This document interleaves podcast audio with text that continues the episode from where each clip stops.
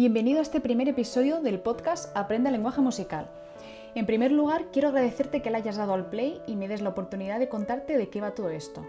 Voy a presentarme. Mi nombre es Margarita Rula Kaminska y me dedico principalmente a dar clases de lenguaje musical y piano. Doy clases a niños, adultos y mi mayor motivación es comunicarle a mis alumnos lo apasionante que es aprender música. El lenguaje musical es una materia en la que el movimiento, el ritmo, el canto y la audición se unen para desarrollar nuestro sentido musical, algo primitivo e inherente a los seres humanos. Quiero que conozcas los fundamentos de la música para que cada vez disfrutes más escuchándola y sigas profundizando. Y por qué no, te animes a aprender a tocar un instrumento o incluso a cantar. También deseo que redescubras tus habilidades musicales, que dejes atrás todo aquello de yo tengo muy mal oído o desde siempre he cantado mal. En este podcast vas a descubrir este lenguaje tan maravilloso al que llevo enganchada la mayor parte de mi vida y que estoy segura de que a ti también te va a encantar. Bueno, no voy a alargarme más con esta introducción porque hoy quiero que aprendas algo nuevo. En este primer episodio quiero que aprendas cuáles son las notas musicales y que las cantes conmigo. Sí, sí, has oído bien, así es como se aprende la música, haciéndola. Bueno, seguro que esto de las notas musicales te suena un poco por la famosa película Sonrisas y Lágrimas y su Do estrato de varón, re selvático animal. Pues bien, las notas que utilizamos en la música occidental son Do, Re, Mi, Fa, Sol, La y Si. En este orden se consideran una escala. Imagina una escalera en cuyos peldaños están situadas cada una de las notas. Y a medida que las vas subiendo, también sube el tono de tu voz, pero no me refiero al volumen. Te lo voy a mostrar cantando. Do, re, mi, fa, sol, la, si. ¿Has notado cómo a medida que voy diciendo las notas mi voz también cambia? Aquí es donde entran los conceptos de grave y agudo. Un sonido es grave cuando su frecuencia sonora es más bajita, como por ejemplo el sonido del contrabajo.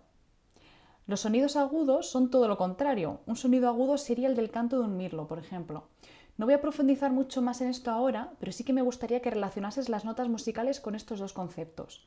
El Do es más grave que, por ejemplo, la nota Sol. Do, Sol. En definitiva, a medida que vamos cantando la escala, los sonidos van del grave al agudo y viceversa. Ahora te invito a que cantes tú la escala en un sentido y en el otro. Lo voy a hacer yo y luego si quieres lo repites.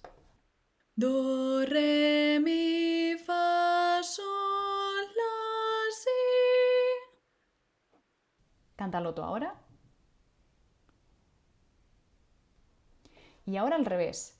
Si, la, sol, fa, mi, re, do. Pruébalo tú ahora. Seguro que no te cuesta tanto como crees. La clave está en escucharse a uno mismo y repetirlo muchas veces. En eso consiste la música, en practicar las cosas, ser muy consciente de lo que estás haciendo y repetirlo. Te aseguro que poco a poco irás mejorando y lo notarás. Ahora voy a cantar unas cuantas melodías conocidas diciendo las notas. Repítelo tú también, si te apetece. Vamos a empezar con esta melodía que seguro que vas a reconocer al instante.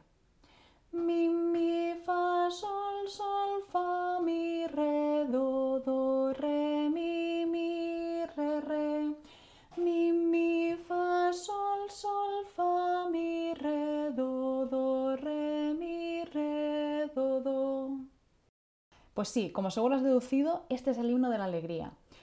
Pruébalo a cantarlo tú. Seguro que nunca habías imaginado qué notas eran las que componían esta melodía. Ahora te voy a cantar un trocito de una canción muy popular. Seguro que también la reconoces. Do, re, mi, do, do, re, mi, do, mi, fa, sol, mi, fa, sol, sol, la, sol, fa, mi, do, sol, la, sol, fa, mi, do, do, sol, do, do, sol, do. Y para terminar, un último ejemplo que también te va a sonar segurísimo. Mi, mi, mi, mi, mi, mi, mi, sol, do, re, mi. Fa, fa, fa, fa, mi, mi, mi, re, re, mi, re, sol. ¿Qué te parece? Ponerle nombre a cada sonido de las melodías puede ayudarnos mucho en nuestro desarrollo auditivo. Y eso es lo que quiero que vayas mejorando, entre otras cosas, con este podcast. Pronto aprenderemos cómo mejorar nuestra entonación y la afinación de las notas, pero si quieres saber un poco más acerca de este tema, te invito a que visites mi blog, donde comparto pequeños trucos para seguir mejorando tus habilidades musicales. Y aquí termina este primer episodio de Aprende lenguaje musical, el podcast donde te acompañaré en tu viaje hacia el aprendizaje de la música y el desarrollo de tus habilidades musicales. Muchas gracias por escucharme y te espero en el siguiente episodio. Adiós.